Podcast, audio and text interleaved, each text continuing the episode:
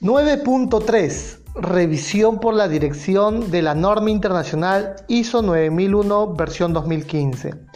9.3.1 Generalidades.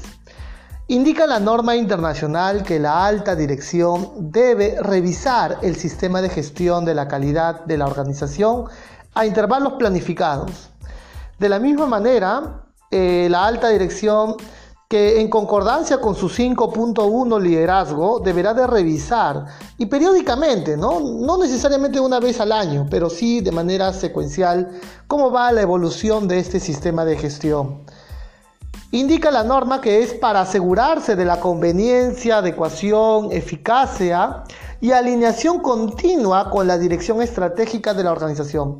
Finalmente, una organización que debe ser rentable y permanecer en el tiempo este sistema de gestión de la calidad deberá de poder empujar y direccionar apoyándole a lograr ese objetivo, la permanencia en el tiempo y que los procesos sean tan ordenados que redundará en una rentabilidad para la organización. En 9.3.2 se entrega las entradas para una correcta revisión.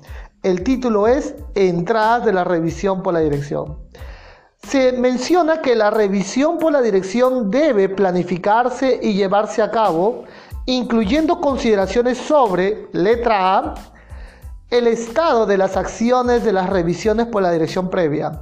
Con cada frecuencia, con cada revisión, la alta dirección te entregará tareas, te entregará asignaciones. Lo primero que va a revisar en esta revisión es respecto a las tareas que encomendé, fueron atendidas, cuál es su estado de implementación. Eso es lo que va a preguntar la alta dirección. Letra B. Los cambios en las cuestiones externas e internas que sean pertinentes al sistema de gestión de la calidad. El cambio del contexto, de las partes interesadas. Sería prudente saber si ha cambiado para estar moldeando nuestro sistema de gestión de la calidad. Letra C la información sobre el desempeño y la eficacia del sistema de gestión de la calidad, incluidas las tendencias relativas a, número uno, la satisfacción del cliente, la retroalimentación de las partes pertinentes eh, interesadas.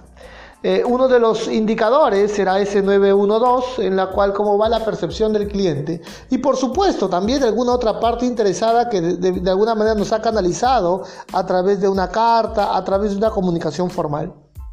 Número 2 de la letra C, el grado en que se han cumplido los objetivos de la calidad. Ese indicador de 9.11 determinar si nuestro sistema de gestión de la calidad se ha logrado el objetivo.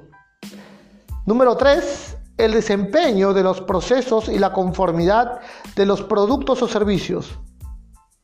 Hemos tenido productos fallidos, salidas no conformes, ¿cuántas? En proporción respecto a los productos que están eh, en conformidad.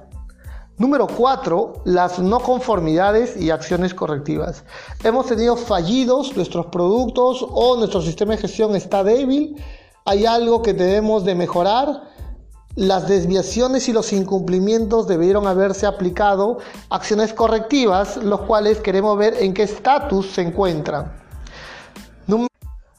Número 5, los resultados de seguimiento y medición. Esos indicadores, las tendencias, eh, estamos dentro del límite permitido, del límite superior, estamos en un desempeño muy por debajo referente al año pasado, entre otros. Número 6, los resultados de las auditorías. Mis auditores, ¿qué encontraron? ¿Qué oportunidades de mejora encontraron? ¿Se van a implementar? ¿O han encontrado no conformidades? ¿Cuál es el área donde ha habido mayor fortaleza, mayores debilidades? Número 7. El desempeño de los proveedores externos. ¿Cómo va ese 8.4 en la cual evalué, seleccioné, reevalué a mis proveedores? ¿Están dentro del, del, valor óptimo o están muy por debajo del valor esperado? La letra D es la adecuación de los recursos. Los recursos que nos entregó la alta dirección, financieros, económicos, infraestructura, de personas, ¿fueron afectivos o fueron insuficientes? Letra E, la eficacia de las acciones tomadas para abordar riesgos y oportunidades. Los riesgos finalmente si aparecieron, se mantuvieron controlados de acuerdo a la planificación que nosotros esbozamos como mecanismos de control. Eso es eficacia. Es garantizar que el nivel de riesgo se haya mantenido en el nivel aceptado por la organización. Letra F, las oportunidades de mejora. Hay que llevarle a la alta dirección las oportunidades de mejora. Producto de los indicadores de 911, 912, 913 o de las auditorías por 92. 9.3.3 Salidas de la revisión por la dirección. Indica la norma internacional que las salidas de la revisión por dirección deben incluir todas las decisiones y acciones relacionadas con, letra A, las oportunidades de mejora. De las salidas de la revisión por dirección tienen que salir oportunidades de mejora.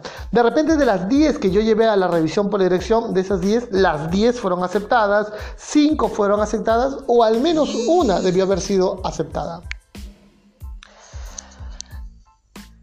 Letra B